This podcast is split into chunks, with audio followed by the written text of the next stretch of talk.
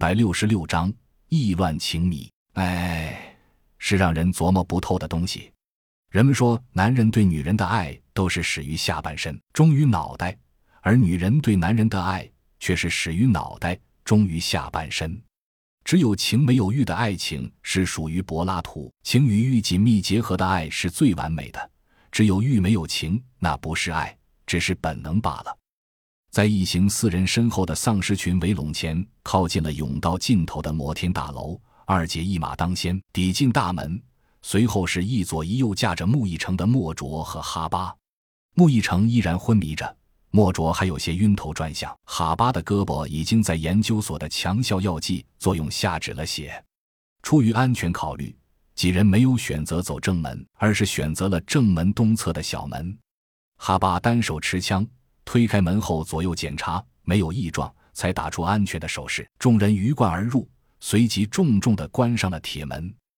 二姐把耳朵紧紧贴在大门上，除了门外由远而近嘈杂的脚步声和嘶吼声，在她耳朵里听得最清楚的，竟赫然是她自己的心跳以及旁边几人压抑的呼吸声。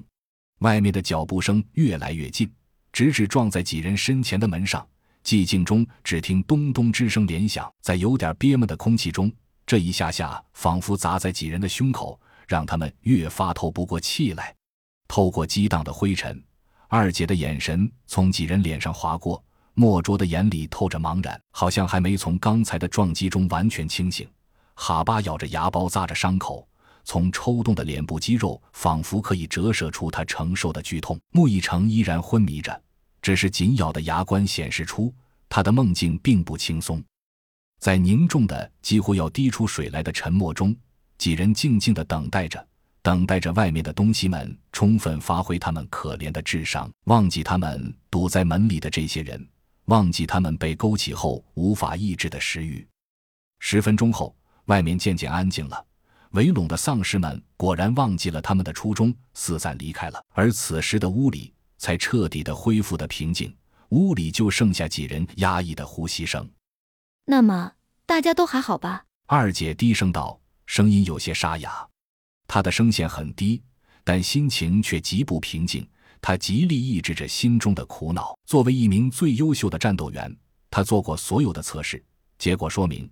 她可以胜任所有的战斗场合，但遗憾的是，她在指挥上却并不具有突出的天赋，所以每次作战，他几乎都是以单人或小组的方式进行。